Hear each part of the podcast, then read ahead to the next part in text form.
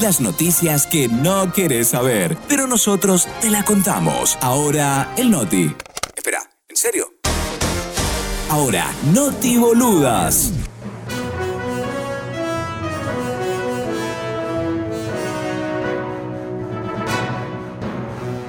A nadie. A nadie. A nadie. A nadie. A nadie.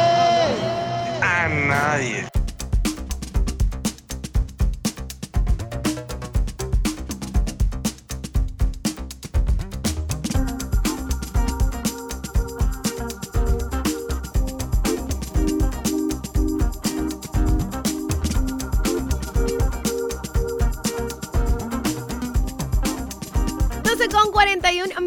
momento de compartir con todos ustedes las noti boludas. No, íbamos a cerrar hoy la semana con las noti boludas, pero los viernes son los días en los cuales más que nunca necesitamos a las noti boludas. Atiendan esto porque aseguran que Floyd Mayweather está en bancarrota, pero ¿cómo?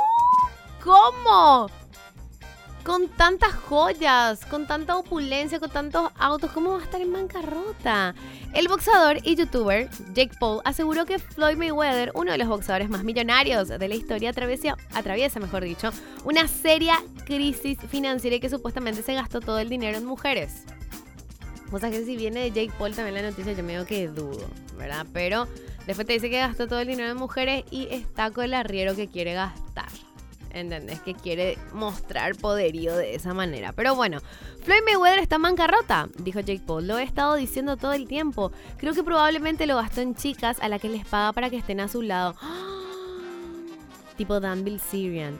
Esto lo declaró Jake Paul en una entrevista. Él es el hermano de Logan Paul. Yo seguramente me imagino que ustedes están diciendo Mapio Pea, ¿verdad? Si no están pudiendo saber quiénes son este Jake Paul, Logan Paul. Ellos son chicos que surgieron a partir de Vine y cuando Vine se extinguió, migraron a Instagram y después ya se fortalecieron con sus contenidos en YouTube. Uno de ellos empezó a entrenar para ser boxeador, peleador, etcétera, etcétera. Es más, justamente uno de ellos, Logan Paul, se enfrentó en una exhibición a Floyd Mayweather. El campeón e invicto en 50 peleas, retirado en el 2017, no pudo noquear a Logan. ¿Pueden creer eso? Él mismo afirmó que Mayweather aún le debe dinero de esa pelea que protagonizaron hace un año. Es duro para pegarle, pero es más duro sacarle dinero, mencionaba Logan en un posteo de Instagram. Yo no te puedo creer. Mujer afirma que gana miles de dólares vendiendo sus uñas. ¿Cómo? Rebecca Blue es una Instagramer estadounidense con apenas 20.000 seguidores en esa red social, suficientes para que su negocio, según ella, sea exitoso. Es que Rebecca se dedica a vender básicamente cualquier cosa que haya estado pegada a su cuerpo, como uña de los pies, saliva, ropa interior usada, medias o agua de la bañera tras haber sido usada. Señora, Ofrece un servicio de venta que da placer y hace sentir bien a los compradores en un ambiente seguro. Además está clasificado como industria del sexo porque se trata de vender placer, fue lo que mencionó esta emprendedora. La joven tiene precios que oscilan entre 500 y 300 dólares por sus productos que aún pueden ser más caros si es que se trata de peticiones especiales. Los tres artículos más solicitados son medias y sostenes. Por lo general los vendo después de usarlos por 50 dólares. Yo no te puedo creer. Mira que yo pensaba que esto fue así como, una movida nomás para mm, ejemplificar cómo funcionaba esa aplicación con la cual vos podías saber cómo tus contactos te habían guardado en sus directorios. Pero de verdad una mujer descubre una infidelidad de su novio con un contacto llamado Juan Mecánico. O sea, yo pensaba que ese era un cliché, un ejemplo, así como cuando se dice Juan Pérez. Pero había sido no, una mujer Dejó al descubierto a su ahora exnovio en redes sociales luego de pillarlo siendo infiel. La joven publicó el video en TikTok y rápidamente se viralizó. Según comentó ella misma, se paró detrás de él y vio con sus propios ojos cómo la engañaba con una mujer que había guardado como Juan Mecánico. La mujer vio cómo escribía mensajes de amor a otra persona pensando que estaba solo. Incluso le mandó stickers de corazón. Hola mamacita. Ya dejé a mi mujer en la casa. Estoy solo para ti. ¿Dónde estás? Ya voy para allá.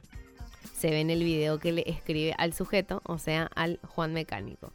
La atención fue más notable cuando el joven se tomó una selfie para mandársela a su amante, donde se puede ver el reflejo de su novia detrás mirándole el teléfono. Fue así como, que el hombre, como el hombre se dio cuenta de que su pareja lo estaba observando. Yo no te puedo creer por tres. Qué gusto, atiendan este es el trabajo que todos vamos a querer tener en nuestras vidas. Un joven gana más de 30 mil dólares al mes solo por dormir. ¿Qué estamos haciendo, Rodrigo? ¿Qué, estamos, ¿Qué estamos haciendo?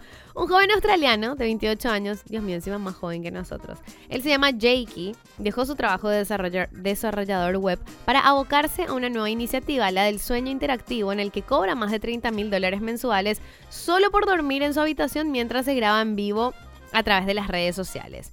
Justamente a través de TikTok, su jornada laboral, comentaba él, inicia a las 11 de la noche cuando la mayoría de la gente se va a descansar y es que el verdadero desafío no es que sus seguidores lo vean dormir, sino todo lo contrario. Él es Leapfluencer, denominación que reciben los influencers del sueño, ha aprovechado que TikTok permite usar herramientas de pago con el objetivo de que sus seguidores puedan activar música a todo volumen, luces de neón para que no logre conciliar el sueño. Es un dinero que cambia la vida. La primera semana gané 5 mil dólares. Y ahí fue donde pensé, esto es grande, puedo hacer algo realmente loco aquí. Contó el joven australiano a los medios locales. Por dormir, Gordon, por dormir.